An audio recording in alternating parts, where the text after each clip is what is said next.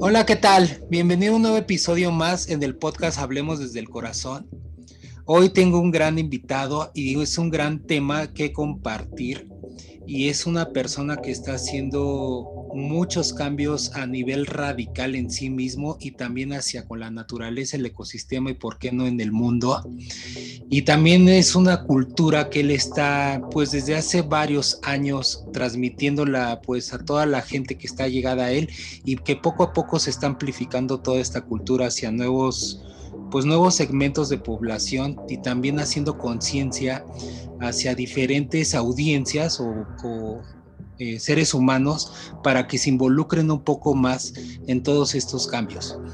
Este episodio tiene el nombre de sustentabilidad y bioconstrucción, por lo que me acompaña hoy Santiago Aguilar, él es el encargado de Casa Natic. Bueno, no encargado, él es el fundador, digamos, de Casa Natic y de toda esta idea de lo que quiere transmitir en Casa Natic. Antes de comentarte qué es Casa Natic y en dónde está y qué es en sí qué es Casa Natic, pues le doy la bienvenida a Santiago Aguilar. Eh, Santi, ¿cómo estás? Bienvenido al podcast Hablemos desde el Corazón. Gracias por participar en este episodio. Eh, ¿Cómo te quisieras presentar tú? Adelante, este es tu momento para que te conozca la audiencia que escucha este podcast. Así que, ¿cómo estás, Santi? Hola, Iván, muchas gracias por la invitación a estar aquí contigo. Eh, igualmente, un saludo a todas las personas que nos estén escuchando. Y bueno, para presentarme, pues es difícil, ¿por qué lado lo agarramos, no? este, yo mexicano, eh, crecí la infancia, digamos, porque uno continúa creciendo todo el tiempo, en Cuernavaca, Morelos. Este, me dedico a la artesanía textil, este, todo tipo de utensilios de textil, eh, tatuador artesanal, eso quiere decir de, de tatuo sin máquina con la técnica tradicional. Y también me dedico a todo lo que sería permacultura y sustentabilidad en diferentes tipos de proyectos, agricultura, construcción y como ya compartiste, ahora estoy siendo parte del proyecto Casa Natic en Yucatán, México. Buenísimo, adelante, adelante. Sí, bueno, pues así como un preámbulo de amante de la naturaleza, del viaje, de la aventura. Y bueno, eso sería una pequeña introducción. Sí, porque con Santiago, honestamente, como él bien dice, pues de dónde agarrarse, ¿no? Porque sí es todo un mundo Santiago Aguilar y todo lo que está él realizando y todo su, su background o sus, antecedentes. Pero bueno, entrando un poquito más a detalle, Santi, eh, quisiera saber cómo fue tu proceso antes de hablar como en Casa Natic y esto de bioconstrucción, sustentabilidad, pero cómo fue tu proceso para hacer todo esto de agricultura, qué fue lo que sucedió en ti que dijiste, este es mi camino, no salir, no estar como en ese camino, ya sabes, como en todo esto muy bien programado o estructurado como el clásico o carreras como pues soy abogado, el médico, el licenciado en tal, sino que tú a lo mejor te fuiste más como al origen, eh, muy relacionado con la naturaleza, ¿no? Hasta me atrevo a decir tal vez con orígenes ancestrales. ¿Cómo fue ese camino que tú te fuiste incursionando a todo este, a este mundo, Santi? Este, pues esa historia yo creo que comienza desde que era niño, de alguna manera quizás indirecta. Eh, desde muy chico tuve como amor o mucho interés por todo lo que es la naturaleza, los animales. Eh, a la edad de seis años decidí por propia decisión dejar de comer carne por el hecho de no querer comer a los animales. Entonces yo creo que desde ahí como que ya había ahí una semillita en mí, digamos. Y luego, este, pues, podríamos pasar hasta la preparatoria, cuando salí de la preparatoria, que está toda esta cuestión social, eh, familiar, de pues tienes que estudiar, tienes que tener un tipo de vida en específico. Y pues yo ahí como que ya andaba con una idea de que no me gustaba tanto eso, no me gustaba cómo funcionaba la, la sociedad o la realidad, como que le veía algunas fallas, entonces ahí ya como que yo eh, iba generando una utopía de, de, hacer otro modo de funcionar, ¿no? Eh, tenía esta idea de ir con diferentes eh, personas que se dedicaran a diferentes cosas, que un carpintero, que un médico, que un agricultor, ir a un espacio y empezar a generar otro tipo de vida. Pero pues eso era algo como muy utópico, ¿no? Entonces, pues en lo que decidía que estudiar y todo, hice un pequeño viaje y ahí me di cuenta de que pues para todo se necesita el dinero, ¿no? Para viajar se necesita dinero. Entonces, tomé la decisión de estudiar una carrera para poder luego financiar ese viaje. Y ya que estaba en el proceso de entrar a la universidad, eh, me hice una pregunta a partir de un comentario que me hizo mi padre, que él trabaja con máquinas, y me dijo que tenía una aplicación del celular que mostraba las radiaciones solares y él se dio cuenta de que cuando habían explosiones o radiaciones solares, las máquinas empezaban a fallar. Y eso me llamó mucho la atención, entonces em, me hice el cuestionamiento de qué pasaría si un día las máquinas dejan de funcionar. Yo iba a estudiar animación este, para cine de animación, eh, entonces pues las máquinas están muy involucradas. Entonces, con ese cuestionamiento me di cuenta de que si eso llegara a suceder o algo similar, eh, no iba a saber hacer prácticamente nada, ¿no? Como para sobrevivir como un ser humano en este planeta, no iba a saber hacer nada. Y eso me pareció grave. Entonces, a partir de ahí fue que empecé a buscar otras opciones. Dije, bueno, ¿qué, qué es lo que ocupo saber, no? ¿Qué es lo básico? Entonces, para mí lo básico fue, pues, tengo que tener un refugio, una casa, entonces, pues, ¿cómo voy a, generar una casa? Eh, necesito tener alimento. Entonces, ¿de, dónde voy a sacar mi alimento? Necesito tener medicina. ¿De dónde voy a sacar esa medicina? Entonces fue así como dijiste, tú dijiste hace rato, pues me fui un poco a lo básico, ¿no? Eh, y de ahí fue que empecé a indagar en qué opciones había, llegué a la permacultura y ahí fue que empecé ya el, el viaje de meterse en, la, todos estos conocimientos de agricultura, bioconstrucción, y a partir de ahí pues fui capacitándome, tomando cursos, eh, haciendo voluntariados y diferentes actividades para ir experimentando otro tipo de vida.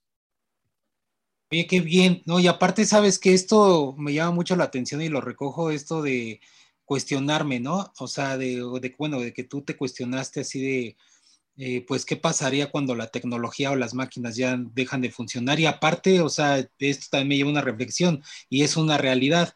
O sea, honestamente, sí, todo el mundo estamos muy dependientes ya de la tecnología, cada vez hay más aparatos que tenemos, no nada más como estas máquinas complejas que comentaba Santi, sino eh, pues dependemos más de, de nuestro estilo de vida, ¿no? Tenemos dispositivos inteligentes ya en todos lados, desde el smartphone hasta relojes inteligentes, focos inteligentes, pero ¿qué es lo que está sucediendo? Pues que sí estamos perdiendo lo que es un poco, pues el origen, ¿no? De la humanidad, que digo, no está mal, pero también sí, como dice Santi, a lo mejor eh, también esto fue en el COVID, ¿no? O sea, mucha gente cuando empezó todo esto, ya ahorita, ¿no? Creo que está un poco más relajado, pero el año en el 2020 inicios, eh, que la gente ni iba ni al supermercado, ¿no? O al mercado por lo menos a comprarle las frutas, verduras, por todo este miedo, incertidumbre de, pues, eh, no contagiarse, pero pues prácticamente es poca la sociedad o los seres humanos que, no sé, tal vez cultiven algo dentro de sus casas, no importa la casa de qué tamaño sea, un departamento chico, mediano, una casa, una mansión, pero no hay como esa cultura. Entonces, eh, o sea, este es un gran ejemplo de Santi que nos está transmitiendo como pues regresar a ese origen y también pues tener esta cultura de también hacer nuestros propios alimentos o, etcétera. Claro, Santiago se fue más hacia allá, ¿no? O sea, hacer una casa propia eh, con todas estas facilidades, ¿no? Pero bueno, eso lo reconozco mucho, Santi, y es muy bueno este mensaje que nos transmites. Y con todo esto, eh, que, eh, bueno, entrando ya un poco más a detalle en este tema de la sustentabilidad y bioconstrucción, la sustentabilidad en sí, ¿qué es, Santi? Porque hoy en día vemos muchas marcas o mucha publicidad, mucha comunicación que pues, eh, ¿por qué digo comunicación y publicidad? Porque pues es como los primeros impactos donde el ser humano se entera tal vez de qué es estos temas, ¿no? Y sustentabilidad, ya sabes, como esta es marca sustentable, con ropa eh, que tal vez ya no la usas, tú dámela como empresa y nosotros la generamos una nueva colección a través de esa ropa que ibas a tirar a la basura. Pero en sí, ¿qué es la sustentabilidad de Santi? Este, pues es un tema difícil, la verdad, Iván. Yo creo que habría muchas maneras de definirlo y como dices, pues sí, muchas empresas se están agarrando de lo que se le llama la moda verde, ¿no? Entonces, Coca-Cola pone una etiqueta verde y, ya es ecológico, sustentable. Entonces yo creo que en ese tema muchas veces tenemos que ver qué hay atrás de los productos que estamos consumiendo. No porque una prenda dice que es sustentable, lo va a hacer, ¿no? Tenemos que ver, pues, eh, cómo fue su manufactura. En las fábricas utilizaron tintes, esos tintes probablemente crearon desechos líquidos, esos desechos líquidos probablemente contaminaron un agua, o para sacar esas fibras de, con las que hicieron la ropa, de dónde viene el algodón que, con el que hicieron la prenda, es un algodón orgánico o es un algodón en el que utilizaron eh, pesticidas y contaminaron la tierra. Entonces, yéndose hasta el fondo de lo que estamos utilizando, pues probablemente esa parte de la sustentabilidad no, no esté completamente correcta. Y pues siendo sustentable, yo diría que es yendo como en armonía con la naturaleza, no, no, atentando contra ella, que sea, eh, sí, de esa manera que pueda como continuar su proceso natural, porque si tú lo estás eh, atentando contra la naturaleza y ya no, está, ya no estás continuando en armonía, digamos, ¿no? Estás rompiendo con los ciclos y, y, eso ya no lo haces sustentable, ya no, ya no va a funcionar, ya no va a poder continuar. Ok, sí, entonces como resumiendo, o sea, para ti como que la sustentabilidad, si lo definiéramos, sería como estar en armonía con la naturaleza, respetarla y también darle su debido respeto, ¿correcto? Sí, en, resumen, sí podría sí, Sí, perfecto, muy bien, porque sí, o sea, son conceptos que luego, o sea, yo lo he detectado que la gente ya dice, yo ya soy sustentable. ¿Por qué? Pues porque a lo mejor en vez de usar toppers de plástico, ahora ya soy de vidrio, o uso esta ropa que la marca me vendió, me sembró en mi mente y ya soy sustentable. O sea, está bien, no pasa nada, ya por lo menos hay un interés en querer cambiar un hábito o ser algo, pero pues en sí la sustentabilidad, como bien comentas, Santi, pues va más allá a fondo, no nada más es eso, sino también se puede permear en un estilo de vida. Y ahora, en este estilo de vida, tu estilo de vida que tú estás transmitiendo, Santi, ¿en qué va relacionado? Y también va con esta siguiente pregunta, la bioconstrucción. En sí, ¿qué es bioconstrucción y qué estás transmitiendo tú en ese estilo de vida que estás construyendo para llegar a más personas, Santi? Este, bueno, antes de, pasar a eso, creo que habría que dar un pre. Dale, sí, dale, dale. Eh, este, pues nosotros empezamos con este proyecto o este cambio de vida eh, por una inquietud que, bueno, nosotros vivíamos en la ciudad y todo esto inició porque nos dimos cuenta de que en la ciudad, no, a nuestro parecer, no estaban funcionando las cosas como tan debidamente. Y con esto me refiero, pues, por ejemplo, socialmente, pues estamos viendo que no, no está muy bien el asunto, ¿no? En cualquier parte del mundo que lo quieras ver, eh, manifestaciones, revueltas, represiones, eh, económicamente, pues cada vez está más difícil el asunto también, la tortilla cada vez más cara.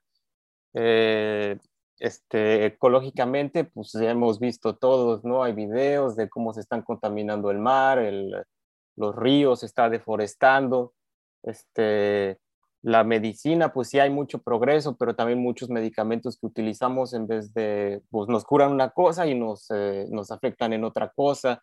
Eh, la alimentación, pues también cada vez está peor, más eh, químico, pues, más azúcar, está comprobado que todo eso hace daño, más pesticidas, eh, y así en todas las áreas que, que quieras ver en, una sociedad, pues nos dimos cuenta que no estaban tan bien, como te comentaba hace rato, estábamos atentando a la naturaleza en vez de ir con ella, y pues somos parte de la naturaleza, entonces al atentar contra ella también estamos atentando a nosotros mismos.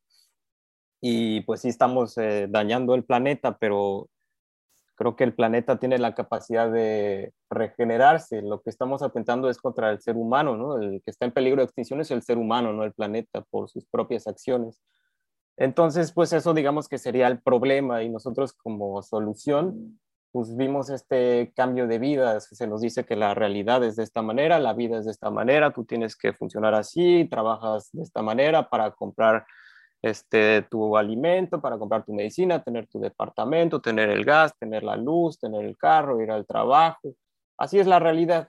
Entonces nosotros quisimos ver atrás del telón y generar otra realidad. Eh, es por eso que empezamos a pues cambiar la manera en que construimos, cambiar la manera de, de sembrar, de generar nuestro alimento, de relacionarnos y tratar de cambiar todos esos aspectos. Entonces, eh, volviendo a tu pregunta en la bioconstrucción, eh, pues nosotros nos dimos cuenta cómo la, toda la construcción el día de hoy o gran parte, pues es eh, cemento, es block, es varilla.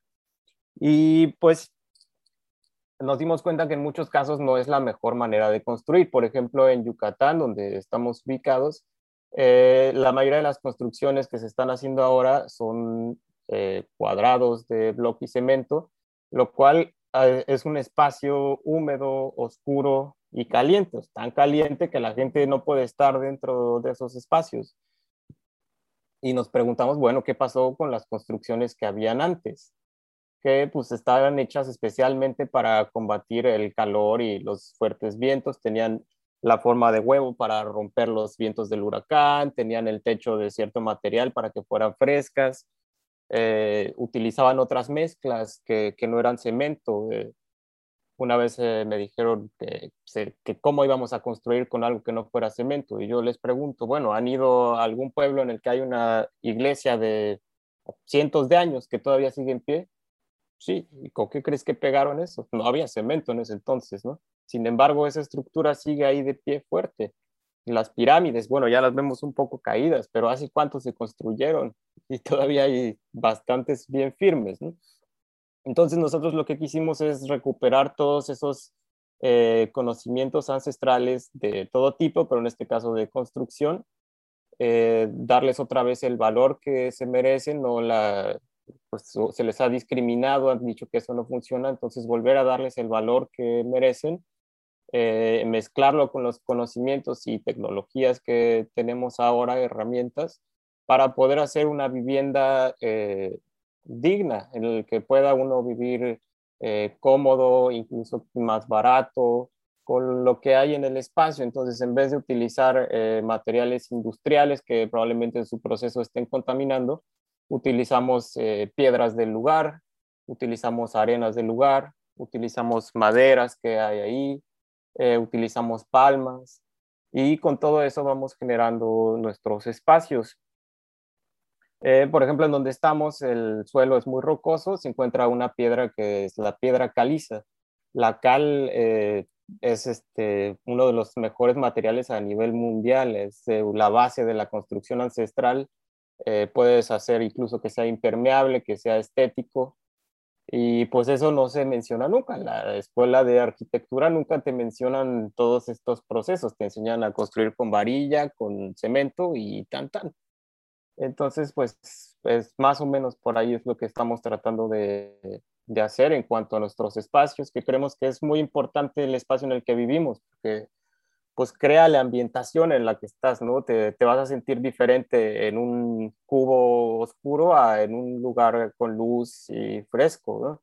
Entonces, pues el espacio que habitamos tiene un gran impacto a cómo nos sentimos el día a día, cómo nos desenvolvemos, eh, y pues le damos mucha importancia a eso para, pues, al generar un espacio nuevo, pues es un, un punto vital, ¿no? El, el, espacio que habitamos, eh, cómo va a ser y pues desde el diseño también, ¿no? Estamos acostumbrados a otra vez cuadrados, todo así, entonces empezar a generar otras eh, dinámicas, otros flujos en nuestros espacios.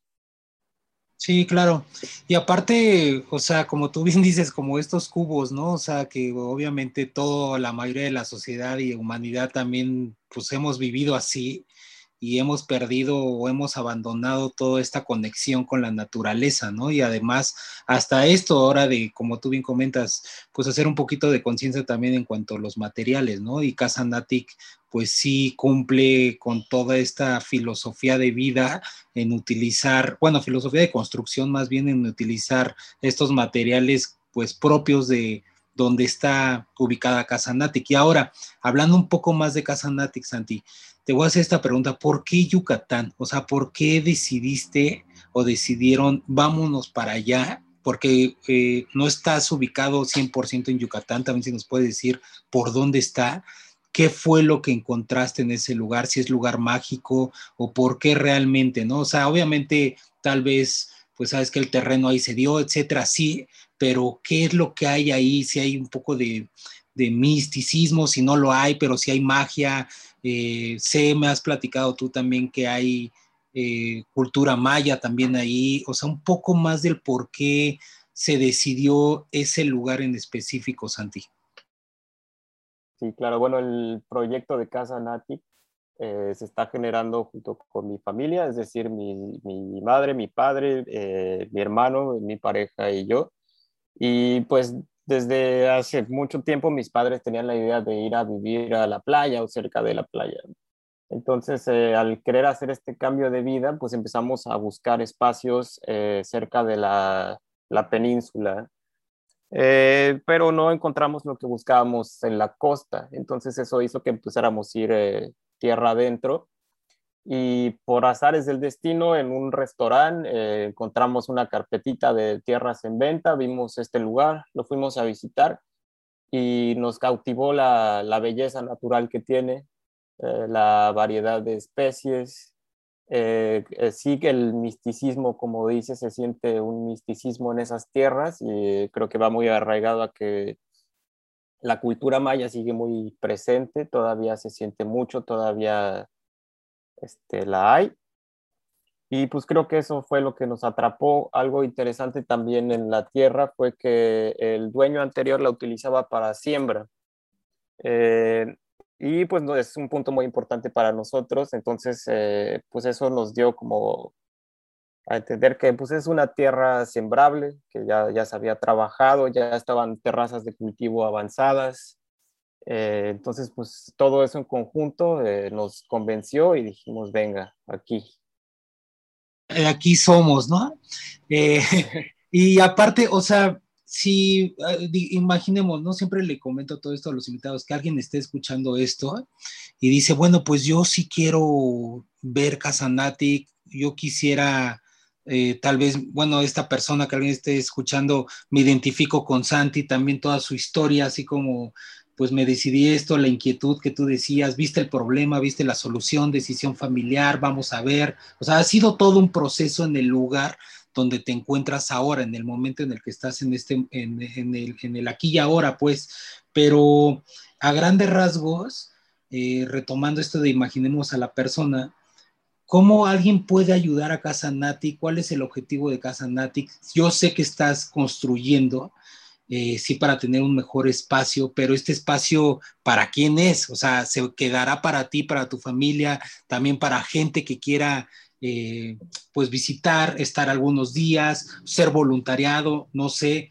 En sí, a grandes rasgos, ¿cuál es el objetivo final de Casa Nati, que ahorita están en el proceso de construcción, así es como lo estoy percibiendo en esta plática. Sí, eh, ahora llevamos un año trabajando y sí es un proceso largo para generar el espacio, pero lo que estamos buscando es, bueno, sí que sea nuestro, nuestro hogar, un lugar donde podamos estar eh, en armonía con la naturaleza, con nosotros mismos, eh, un espacio en el cual todo haya sido, pues sea sustentable, vaya diseñado con, los, con la permacultura, en el cual podamos generar nuestro alimento, que sea autosuficiente de esa manera. Y pues es un espacio que también estamos abriendo eh, para gente que quiera venir a visitar, a compartir, a aprender, a impartir talleres o tomar talleres de cualquier tipo. Es importante para nosotros que la información el conocimiento se vaya moviendo, se vaya pasando. Es un lugar para gente si quiere hacer voluntariado y apoyar con su trabajo y a la vez aprender y compartir. También abrimos esa puerta. Eh, y esperamos en un futuro eh, tener espacio para gente que quiera, pues que esté viajando por la península y quiera pasar ahí alguna noche o dos noches, eh, pues tengan un espacio bonito para estar tranquilos. Mis padres siendo artistas también tienen la idea de que sea un espacio para residencias artísticas. Eso quiere decir, pues, un lugar para que artistas vayan ahí, eh, tener un espacio tranquilo para que puedan inspirarse a hacer sus obras. Y pues también, bueno, hay muchas ideas de lo que podría ser el espacio. También queremos, eh, pues, colaborar con la comunidad maya eh, para apoyar a que pues, el conocimiento que tienen no se vaya perdiendo, que no se desvalorice, eh, que las nuevas generaciones eh, no se vayan tanto por la novela y el vicio, sino que también pues vean que en lo que tienen ahí hay mucho conocimiento en todos aspectos, ¿no? Desde artesanías, este, construcción, alimentos, agricultura, la, propia cultura, todas las tradiciones. Entonces, pues eh, generar eh, algunos proyectos en colectivo con ellos para que eso se vaya manteniendo en las nuevas generaciones. Eh, también pues nos gustaría que fuera como una tipo escuela también que, que se rescaten saberes de diferente tipo, ¿no? a veces pasa de que pues la gente no tiene muchas opciones en qué trabajar, terminan siendo eh, solamente albañiles o chapeadores porque es lo que hay. Entonces también pues generar un espacio en el que puedan haber otras opciones, que se, se pueda trabajar la carpintería, que se pueda trabajar el barro, que se pueda trabajar la herrería, que se pueda trabajar diferentes tipos de artesanía, que, que sea como un centro de saberes de alguna manera. Eh, y también pues buscamos quizás eh, inspirar un poco a otras personas que pues tienen la inquietud, de que quieren hacer un cambio, pero no saben muy bien por dónde, de qué manera o no visualizan muy bien cómo podría ser, pues de alguna manera generar un, un ejemplo de que es posible vivir de otra manera, que es posible hacer un cambio en nuestras vidas y dejar un granito de arena para el, el mundo, para las nuevas generaciones. Eh, pues pensamos mucho en pues qué vamos a dejar para las generaciones que vienen. Sí, claro. Pues eso, eso nos motiva mucho. Sí. sí, sí, buenísimo. Y aparte también que, bueno, escuchándote, pues como que es un espacio también para pues, regresar como al origen, valorar también a la naturaleza, ser este centro de inspiración que está lleno de luz, o sea, y de amor también es un espacio que también, como tú bien dices, ¿no? Artistas como pintores, escritores, o sea, no el artista, bueno, cualquier tipo de artista, ¿por qué no?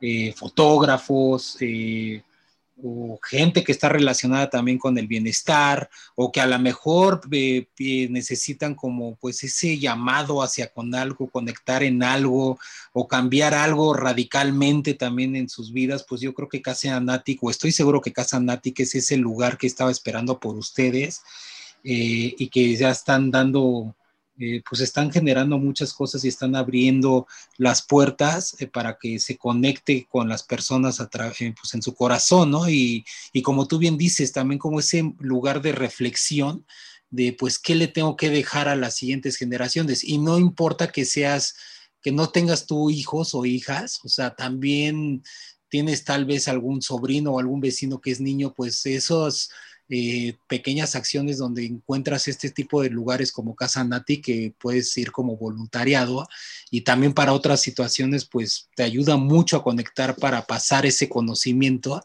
y también como bien decía Santi pues estos talleres, ¿no? Estos talleres que se pueden tal vez realizar ahí pues es un buen espacio eh, grandísimo. Eh, que pues está rodeado, como bien dice Santiago, de naturaleza y todo eh, por la energía que tiene la península yucateca y pues con todo lo hay, pues tierras sagradas, ¿no? Como lo que, pues todo lo que es la cultura maya. Entonces, pues es una gran oportunidad que también tú conozcas a quien me está escuchando y nos está escuchando Casa Nati y conectes con Santiago. Eh, para ir un poco finalizando, Santi, eh, también quiero que nos cuentes de tu otra pasión, que todo es esto del tatuaje artesanal a lo mejor es la primera vez una persona que escucha esto de, pues, ¿a poco existe un tatuaje artesanal, no? ¿O qué es esto? O bueno, sí estaba medio enterado, pero pues la mayoría de la gente sabe de los tatuajes, pero pues con esta máquina clásica, clásica, perdón, o en un estudio de tatuajes, pero en sí, ¿qué es el tatuaje artesanal? ¿De dónde viene? ¿Y por qué te incursionaste en esto también, Santi? Este, bueno, pues así como les comentaba, me interesan todos los procesos artesanales y el rescate de el conocimiento ancestral. Y pues el tatuaje es algo que siempre me ha gustado mucho, el, el decorar o marcar la piel con diferente tipo de símbolos. Eh, y pues el tatuaje pues no es algo moderno, ¿no? Es, es, algo que lleva desde hace mucho tiempo eh, han encontrado momias de más de 5.000 años que tienen tatuajes. Y pues obviamente en esos tiempos no había la, la máquina o la electricidad como conocemos ahora. Eh, entonces ellos utilizaban una técnica artesanal para hacer este proceso.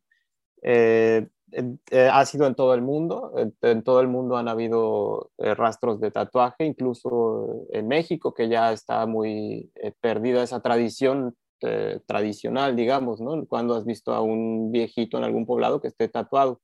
Ya no lo hay, sin embargo, sí, sí lo había, hay códices que lo muestran y demás. Y pues esos tatuajes se realizaban, eh, depende de la zona, pero con espinas, con huesos, eh, de espinas de cítricos, de bambú, diferentes artefactos y lo que se va haciendo es este, ir haciendo punto a punto, ¿no? O sea, las figuras eh, se van formando punto a punto, se puede decir que es puntillismo. Eh, y las tintas pues van variando también. Eh, uno de los elementos con los que se hacían antiguamente era el tizne, que es cuando pones una olla al fuego y se mancha de negro ese como polvito o esa mancha es, es, el tizne, eso se diluía en agua con alguna resina de árbol y, y, es lo que se utilizaba en algunos lugares, va variando. Entonces lo que hacemos con el tatuaje artesanal o tatuaje sin máquina es retomar esa técnica eh, y, pues bueno, con, con, lo que ya tenemos ahora de, en cuanto a higiene y demás, entonces en vez de usar las espinas o así, utilizamos la misma aguja que se utiliza en un tatuaje de máquina ya no utilizamos eh, tintas caseras de tizne, sino que se utiliza otra vez la misma tinta que se utiliza en un tatuaje de máquina. Entonces la diferencia sería que en vez de utilizar la máquina, todo lo hacemos a mano, ¿no? Todo es, digamos que el golpeteo que hace la máquina, nosotros lo hacemos con la muñeca. Entonces, pues es un proceso un poco más lento por obvias razones. Una máquina te da 50, eh, 100 piquetes por segundo y pues a mano puedes dar que te gusten unos 3 o 4 pero esto tiene sus muchas ventajas, que la, la máquina pues puede ser muy agresiva con la piel, eh, pues prácticamente te está cortando, hay sangrado, hay costra, y pues aquí al ser todo más lento y con un poco más de control, se lastima la piel únicamente lo necesario eh, y se inyecta únicamente la tinta necesaria. Entonces eh, es mucho más útil para el cuerpo, no saca costra, sana mucho más rápido y pues se pueden hacer varios estilos, eh, sí, de, todo tipo. Eh, y pues bueno, más o menos por ahí va la técnica. No, buenísimo, Santi, perfecto. Oye, y ya para estar ahora sí cerrando toda esta interesante plática, eh, ¿algún consejo que nos quieras dar de lo que tú quieras, Santi, el consejo que te vibre en este momento?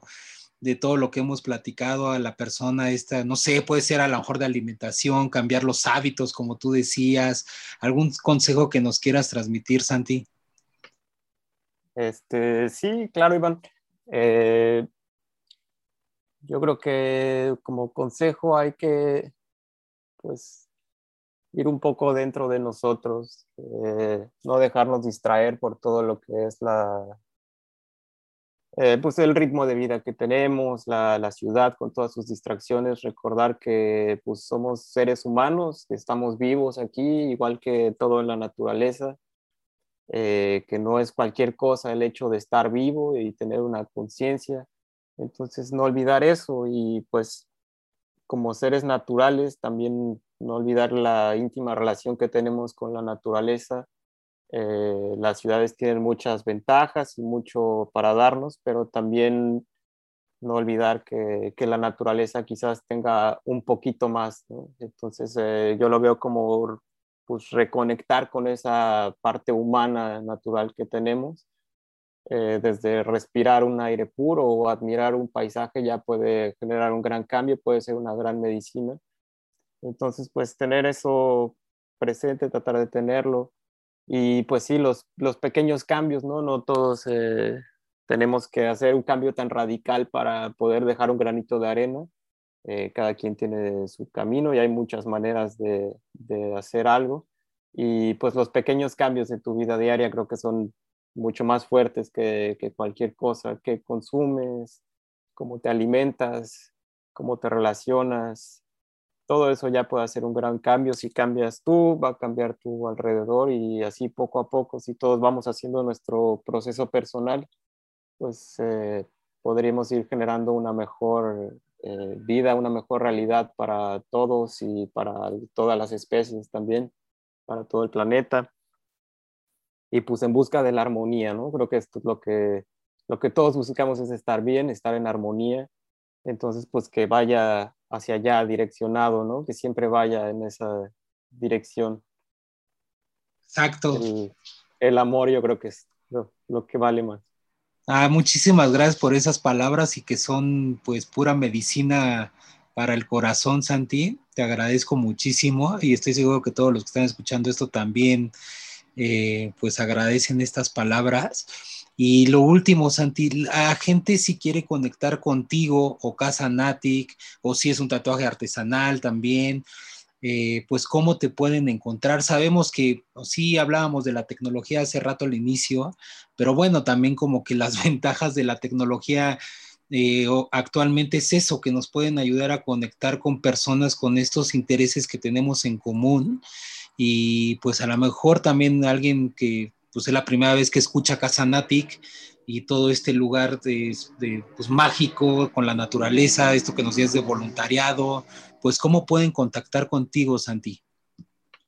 Este, sí, mira, nos pueden encontrar en las redes sociales, que sería Instagram y Facebook, como Casa Natic, que Natic se escribe N-A-T-I-K, Casa Natic. Eh, ahí con gusto pues les podemos eh, atender de cualquier manera y si alguien está por Yucatán eh, nos puede contactar y con gusto los recibimos ya en la locación. Pueden ahí ver algunas fotos o algo de lo que llevamos a cabo. Y si quisiera alguien algo relacionado con el tatuaje artesanal, me pueden encontrar igual en Facebook e Instagram como Santiago Sal eh, tattoo, que eso sería como, como, se le llama el tatuaje artesanal en inglés, que eh, sería eh, H-A-N-D, hand poke, y tattoo con hand poke tattoo. Perfecto, Santi. No, pues, eh, pues simplemente agradecerte, eh, agradecerte tu tiempo, que es lo que más eh, pues se honra actualmente, porque sí, el tiempo hoy en día es lo, yo creo que es el mejor regalo que le podemos dar a alguien. que conectaste en este episodio junto conmigo, conectaste junto con las personas que están escuchándote y estoy seguro que Casa Natic va a tener mucho, mucha luz, mucho amor en adelante eh, estoy seguro que tal vez también va a llegar más gente interesada, va a querer conectar gente en ese espacio. No lo había comentado, pero en lo personal yo lo conozco ese espacio y sí, déjenme decirles a los que están escuchando que, o sea, de primera instancia sí se siente una energía muy diferente, aunque estés en Yucatán.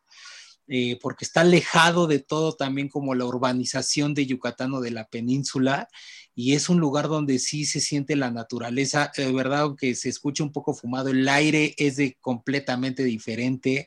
Estar ahí con todo el esfuerzo que está haciendo Santiago y junto con toda su familia que él nos comentó, eh, pues se siente eh, y uno lo, lo, valora muchísimo, ¿no? Y sí te hace esta conciencia de, pues, entender, eh, pues, como reflexionar en todos los hábitos, no nada más de construcción, sino hasta el estilo de vida que queremos tener. Y pues, como bien decía Santi, para estar en armonía, en plenitud y felicidad, porque siempre todo se puede cambiar a la manera en que tú pues lo quieras realizar, solamente es tener un poco de conciencia, iniciativa y fuerza de voluntad y como bien decía Santi, también reflexionar pues de estos espacios en los que estamos. Las ciudades son magníficas, eh, son buenas, nos dan muchas oportunidades, pero también, ¿por qué no ese llamado hacia pues, otros tipos de comunidades, aldeas, pueblos eh, o lugares más místicos, ¿no? Que también es bueno estar en eso y por qué no tomar hasta esas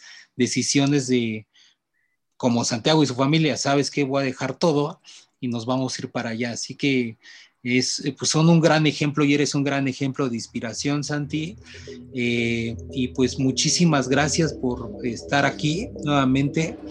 Y pues bueno, pues a ti agradecerte eh, que escuchaste, por compartir este episodio, por dejar también ahí, pues si quieres, la conexión con Santi, conmigo mismo, como despierto Iván, eh, eh, que nos puedas dejar un mensaje directo, si te gustó, no te gustó, si quieres conectar con Casanatic, cómo ir, eh, dónde está más ubicado, pues ya es con Santi cómo te puede dar todas las indicaciones y que pues compartas este episodio con tus seres queridos, amigos o personas que tú creas que pues les, les interese este episodio. Así que Santi, pues no sé si quieras decir las últimas palabras de despedida. Sí, pues muchas gracias Iván, eh, un saludo otra vez, un abrazo para todos los que estén escuchando y pues otro modo de vida es posible, creo que ese es el mensaje. Buenísimo, buenísimo Santi. Pues bueno, pues nos despedimos y gracias por escuchar este episodio. Nos escuchamos en, en uno nuevo más en el podcast Hablemos desde el Corazón. Hasta pronto.